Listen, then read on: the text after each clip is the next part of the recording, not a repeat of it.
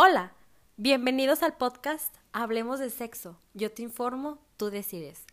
Hablar de educación sexual es un tema demasiado extenso, que puede resultar un poco incómodo para muchas personas. Pero hay que ser realistas. En algún momento se tiene que hablar, y qué más de que un joven le hable a otro joven sin pelos en la lengua. Mi nombre es Karina. Y yo soy Alejandra.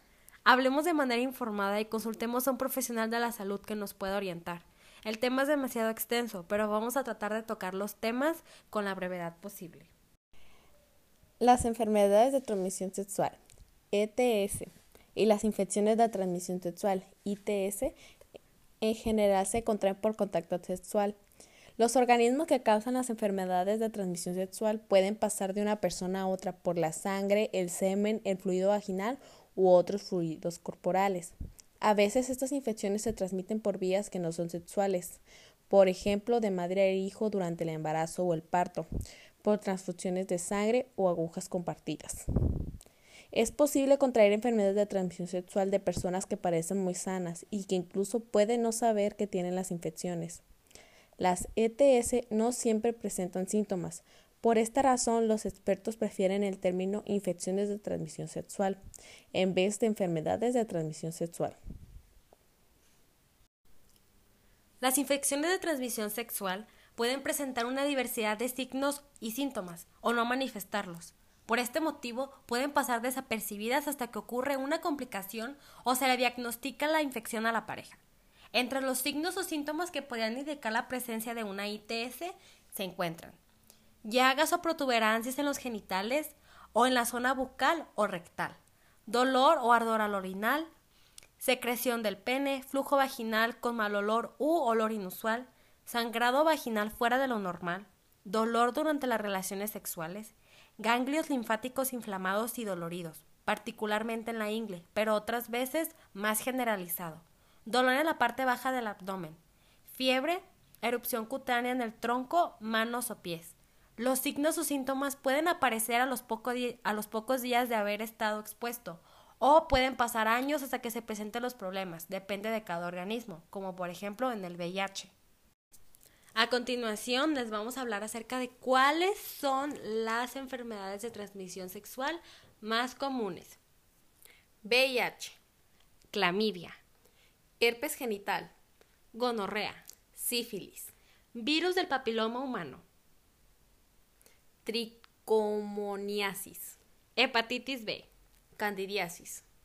Los factores de riesgo para contraer una enfermedad de transmisión sexual son para las personas que obviamente son sexualmente activas y pues también se le agrega que tener relaciones sexuales sin protección, cosa que ya sabemos o que la mayoría de personas debemos de saber y ser conscientes de que no hay que tener sexo sin usar condón.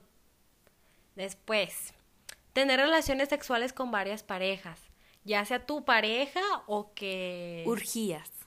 Ajá, como las orgías, por ejemplo. Este, tener antecedentes, o sea, que antes ya te haya pasado. Eh, el abuso del alcohol o de drogas recreativas, la inyección de drogas, este, también ser joven es un factor importante para contraer enfermedades de transmisión sexual, pero no significa que porque tú seas un adulto no te vaya a pasar. Claro que te va a pasar, a todos nos puede pasar. Ahora les vamos a hablar acerca de los métodos anticonceptivos. Cabe resaltar que el mundo de los métodos anticonceptivos es muy grande y muy extenso y hay muchísimos, muchísimos métodos anticonceptivos y para agarrar un método anticonceptivo pues se tiene que consultar con un médico, ¿verdad? Este, vas con tu ginecólogo de cabecera y pues ellos te dicen este qué método se adapta a tu cuerpo.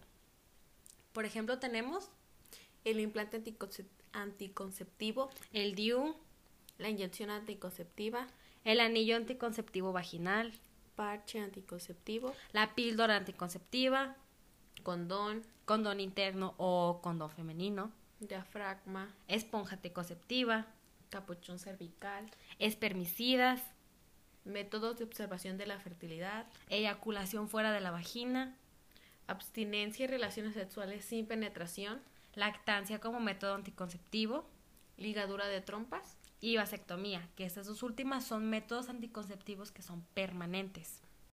Pues sí, como, como su nombre lo dice, los métodos anticonceptivos son métodos para prevenir la concepción o para prevenir los embarazos, pero no solamente son para prevenir embarazos, también son para prevenir enfermedades de transmisión sexual y de hecho el único que evita una enfermedad de transmisión sexual o los únicos más que nada son los condones y la abstinencia que es de que no tener sexo y pues es una decisión que se va a tomar en, entre pareja, con tu pareja. Y pues sí, o sea, el condón es un algo que debes de tener siempre que vas a tener una relación sexual.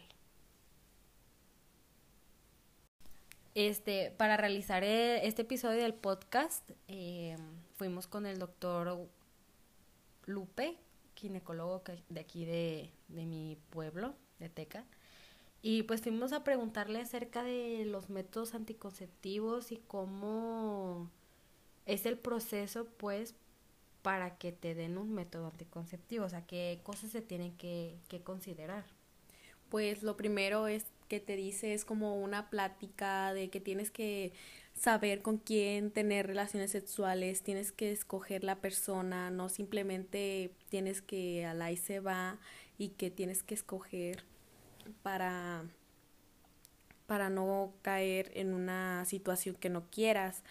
También, pues para ir al ginecólogo, pues tienes que hacer una consulta y todo eso, y ya te, él te revisa y te dice lo que necesitas o lo que va mejor contigo para tener relaciones sexuales. Y es muy importante que vayas, ya que él te platica como experiencia, como su experiencia de lo que él ha pasado y todo lo que ha estudiado. Y eso te sirve mucho para tener conciencia de lo que vas a hacer. También otro de los factores es que te pregunta tú que eres mujer, o sea, que pues es para mujeres, te pregunta cada cuánto tienes tu periodo, eh, cómo lo tienes, o sea, tienes muchos cólicos, también te pregunta cuánto pesas, cuánto mides, o sea, son, son muchas cosas que son este, cualitativas para poder definir qué método va mejor contigo. Entonces también en la plática que nos, que nos ha dicho, o sea, por ejemplo, eh, ¿Cuántas parejas sexuales has tenido? Si solamente has estado con una persona, bueno, pues cuántas veces si eres sexualmente activa, con que te, con que te cuidas, porque bueno, el condón es algo que tenemos fácil acceso, o sea, vas al Oxxo o una farmacia y sabes que dame un paquete de condones y pues chido, ¿no?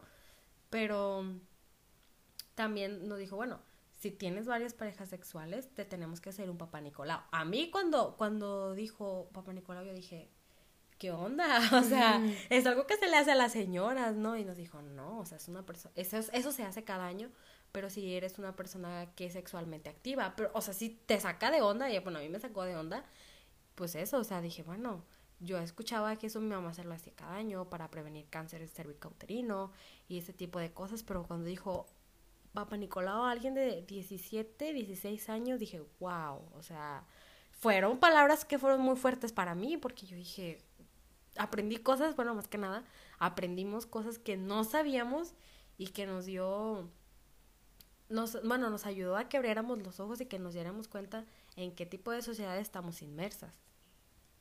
Que no Cuando el doctor nos dijo de que tenemos que ser cuidadosas las mujeres en con cuál persona lo, lo íbamos a hacer o íbamos a tener nuestra primera vez o, o más relaciones sexuales, ¿verdad? Que nos fijáramos bien en qué tipo de hombre nos estamos metiendo, porque la verdad, y la verdad, muchos, muchos vatos que conozco y que nos ha tocado y que somos jóvenes y hemos estado metidas en situaciones que la neta nos hacen dar cuenta de qué tipo de vatos son con los que estamos tratando de que hay unos que son bien, perdón por la palabra, pero la neta son bien cabrones y tú les das las confianzas de que tengas sexo con ellos y ellos la andan, le andan contando a sus amigos. O sea, ¿tú qué piensas de que un vato le anda diciendo a sus amigos que anda cogiendo contigo? O sea, tú, tú, perdón, cogiendo contigo, pues la neta, sí, pues anda cogiendo contigo y tú cómo te sentirías si a alguien que le das tu confianza le anda diciendo a sus amigos pues que tuviste algo con él. Pues más, más que eso, pues como que los hombres lo hacen para sentirse pues como que más machitos y así, no, pues es que me cogí esta vieja, no, pues que no sé qué, y eso pues hace que la mujer se vaya sintiendo pues incómoda, que nosotras nos hagamos así como que, ¿por qué haces eso? O sea, te saca de onda que la persona que le diste tu confianza para hacer eso, pues lo esté contando a todo el mundo simplemente para lucirse, y pues qué pena que las personas sean así y así te das cuenta de que vives en una población en que los hombres necesitan estar cogiendo con una vieja necesitan estarlo contando a todo mundo para sentirse mejores y para sentirse más machitos y para andar haciendo esas cosas con el simple hecho de que más viejas tal vez lo sigan buscando y ellos no se dan cuenta y caen otra vez en eso y las queman y siguen así, pues ellos no entienden eso. Ah, mira, va fulana. Fulanito ya se la cogió, güey, ¿ya viste? O sea, ¿qué necesidad hay de que los hombres cuenten sus intimidades? Y lo hacen, y no lo hacen solamente por contarlo, como por ejemplo las mujeres, como que, ay amiga, este, cogí con tal vato, y así, como me siento de este modo y me siento de esta manera. Pero no, o sea, tú se lo cuentas a tu mejor amiga o a tu círculo de amigas más cercanos, no para decir, ay, me cogí a este vato, sino como para que estén enteradas y pues contar más que nada tu, tu experiencia, ¿no? Entonces, siento que está mal, pues, que los hombres, los hombres hagan eso. Y no, no solamente los hombres, porque también hay mujeres que lo hacen. Pero esa es una parte en la que tenemos que tener el ojo bien pelado y que nos demos cuenta de que con quién nos estamos metiendo.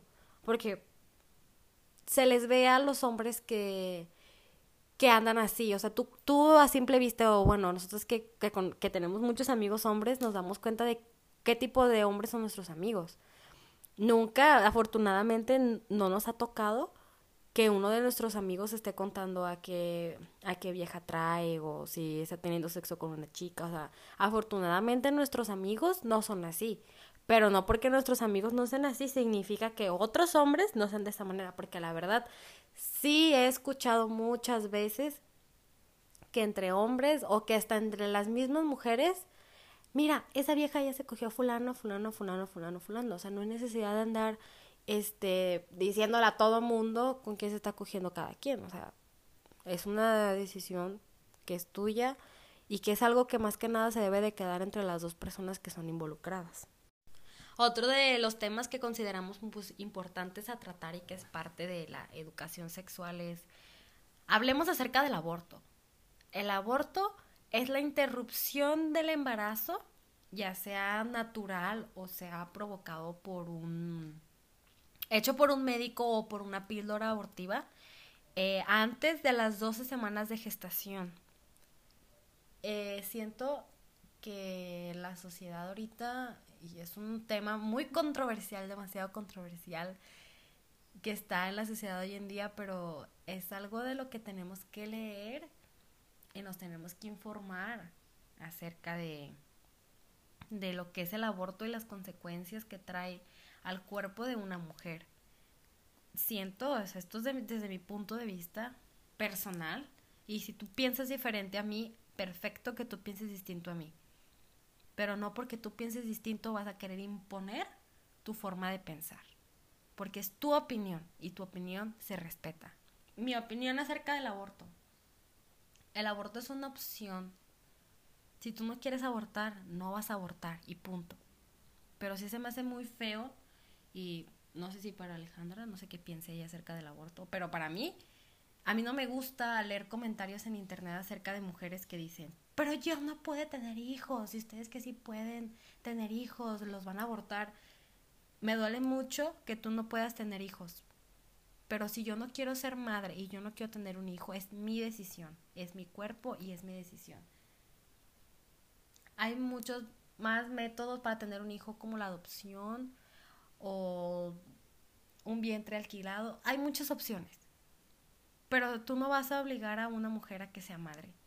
Entonces, para las chicas o para las mujeres hoy, este, hoy en día, tomar la decisión de abortar es algo que es difícil. O sea, de por sí el abortar, el abortar ya es difícil. No es como que vayas a estar aborte y aborte y aborte. Y si vas a estar aborte y aborte y aborte, es tu problema. Tú sabes lo que haces con tu vida. Yo no tengo que decirte lo que tú tengas que hacer. Pero al Estado le toca darte los medios para que tú puedas tener un aborto seguro y que tengas acceso a información acerca de educación sexual para que tomes una decisión que es informada pues ya eso más bien como que es la decisión de cada quien y ya si tú en serio pues quieres abortar pues muy tu decisión y es tu cuerpo y si tú decides pues es que no quiero tener un hijo, ¿por qué? Porque no quiero tener un hijo porque es mi cuerpo, porque yo sé que no lo puedo tener, porque no tengo la necesidad en este momento de tener un hijo o simplemente sabes qué pues es mi decisión y tienes que imponer esa palabra de ti, es mi decisión, es mi cuerpo, es mi vida, si yo quiero lo hago.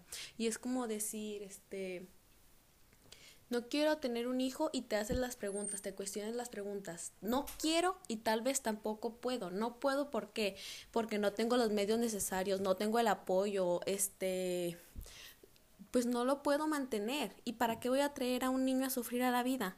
Y es algo que tú te debes de preguntar. Y es como que tú dices, pues no lo puedo tener por estas razones y por estas razones, ok, está bien, pero es como las personas que dicen, ay, es que ¿por qué no te cuidas? ¿Para qué tienes relaciones? Que no sé qué, que si no quieras tener un hijo, pues no cojas.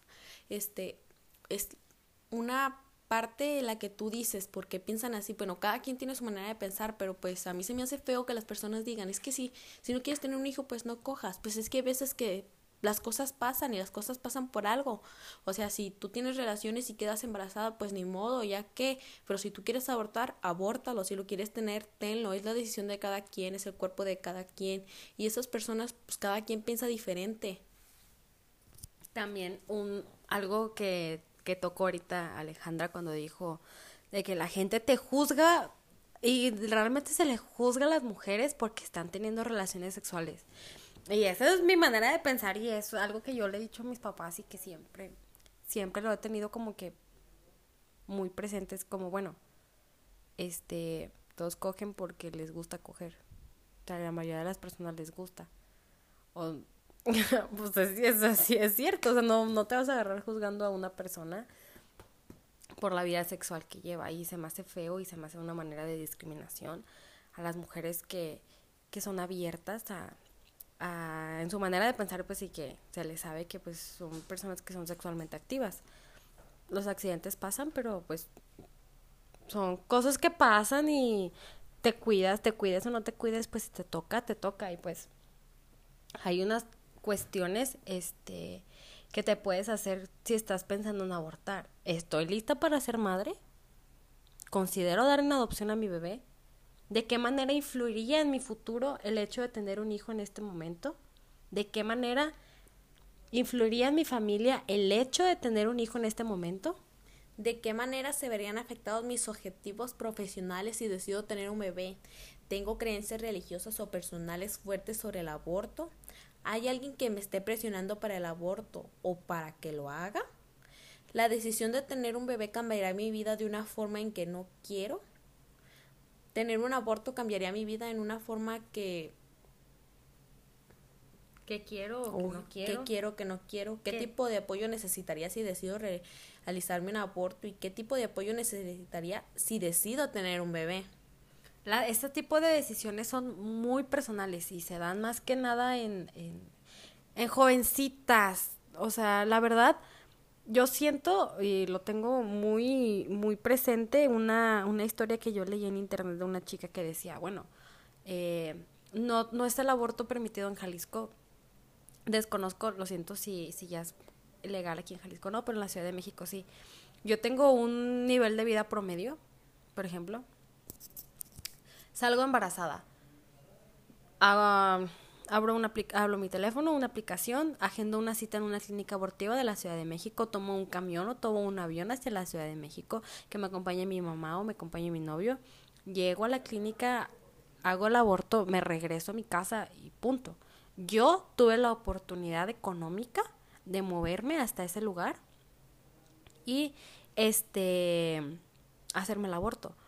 Pero que hay de chicas que no tienen el acceso a la información como yo, que no tienen el acceso económico como yo, que no tienen una manera de pensar igual que la mía. O sea, son demasiados factores que influyen a si cometes o no un aborto.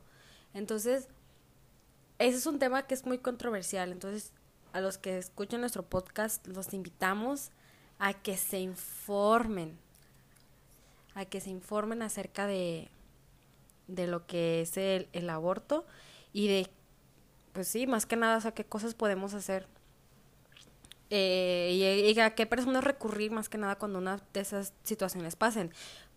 Si te violaron o no te violaron, si tú quisiste tener relaciones sexuales, no, no va a ser motivo que influye para que tú no, no lo quieras hacer. Si tú no quieres tener un bebé, no lo vas a tener. Nadie te puede obligar a ser madre a menos que tú no lo quieras. Algo que también sentimos que es muy importante tratar es el sexo consensuado. Si vas a tener relaciones sexuales, que tu pareja quiera y que tú quieras. Nadie te puede obligar a hacer algo que tú no quieres hacer. Es algo que los jóvenes y todas las personas debemos tener bien claro. No significa no. Y esa persona tiene que respetar que tú no quieres tener sexo con ella ahí entra también las violaciones. Ya cuando tú dices, no, eso ya es una violación. Las violaciones, pues es algo que se lleva a cabo porque tú no quieres, o sea, tú no quieres y si tú dices, no, pues es que me violaron, ¿verdad? Pero dices, pero es que tú ya has tenido relaciones sexuales, aunque ya hayas tenido relaciones sexuales, pero tú no quieres con esa persona, pues sigue siendo una violación porque tú no quieres. Es algo que no, las personas no te pueden obligar porque es tu cuerpo y tú decides qué hacer con él. o sea, sí es sí y no es no. Y también pones tus límites y conforme se vaya dando, tú vas a decir, no, me gusta esto, no me gusta esto, este, no me siento bien, ¿sabes qué? Pues no, ya no quiero, o sea, y tú también lo tienes que respetar si tu pareja te dice que tampoco quiere, quiere hacer algo, entonces la comunicación es importante en el, en el acto sexual y tú, tú decides este, con quién lo haces, cuándo lo haces, en qué momento lo haces. Es una decisión totalmente libre, pero te tienes que, que cuidar, tienes que cuidar tu cuerpo, quiere tu cuerpo, usa condón y, en el, y ya cuando el momento sea adecuado, pues vas a agarrar un método anticonceptivo. ¿Por qué? Porque lo que no quieres es exponerte a una situación de riesgo como es un embarazo o el, o el aborto. Pues más tienes que hablar con personas, lo recomendado es hablar con un doctor, con un ginecólogo, puedes hablar también con tu mamá o puedes también hasta tomar hechos de otras personas, experiencias de otras personas, porque pues tú le preguntas a tus amigas, ¿verdad? Y tus amigas te dicen, no, es que yo he tenido relaciones sexuales, tú también tomas como experiencia esas cosas que te han dicho y de ahí tú decides y ya tú dices, no, pues es que yo me quiero informar más, pues tú vas con una persona que esté mucho más informada, vas con un ginecólogo, él te dice, él te da una plática, él te ayuda mucho. Si tú quieres informarte, eso te puede ayudar mucho. También el Internet es una herramienta clave para informarse acerca de lo que es la, las relaciones sexuales y, y, la salud sexual. Pero la, la verdad, más, y las mujeres, que entre nuestras amigas, como dijo Alejandra, tu amiga te platica su experiencia, tu amiga la otra, tu amiga la otra, tu amiga la otra y te das cuenta de que son experiencias totalmente distintas. Hasta que tú no tienes sexo por primera vez, vas a saber lo que es en realidad. Tu cuerpo es muy diferente al cuerpo de tu amiga, entonces cada organismo va a reaccionar diferente a ciertos estímulos. Por lo tanto, basarse en las experiencias de otros no es lo más adecuado. O sea, hay que hablar con nuestros papás, hay que hablar con nuestros maestros, hay que hablar con personas que estén más informadas que nosotros y que nos puedan guiar por un buen camino. Este, ya pues para cerrar el episodio del, de este podcast, este, queremos agradecer, agradecerte de que estás escuchando. Eh, nos desplayamos mucho, pero creo que son temas que se deben de tratar y que yo como joven es mi responsabilidad informarme porque mi salud es la que está, la que está en juego.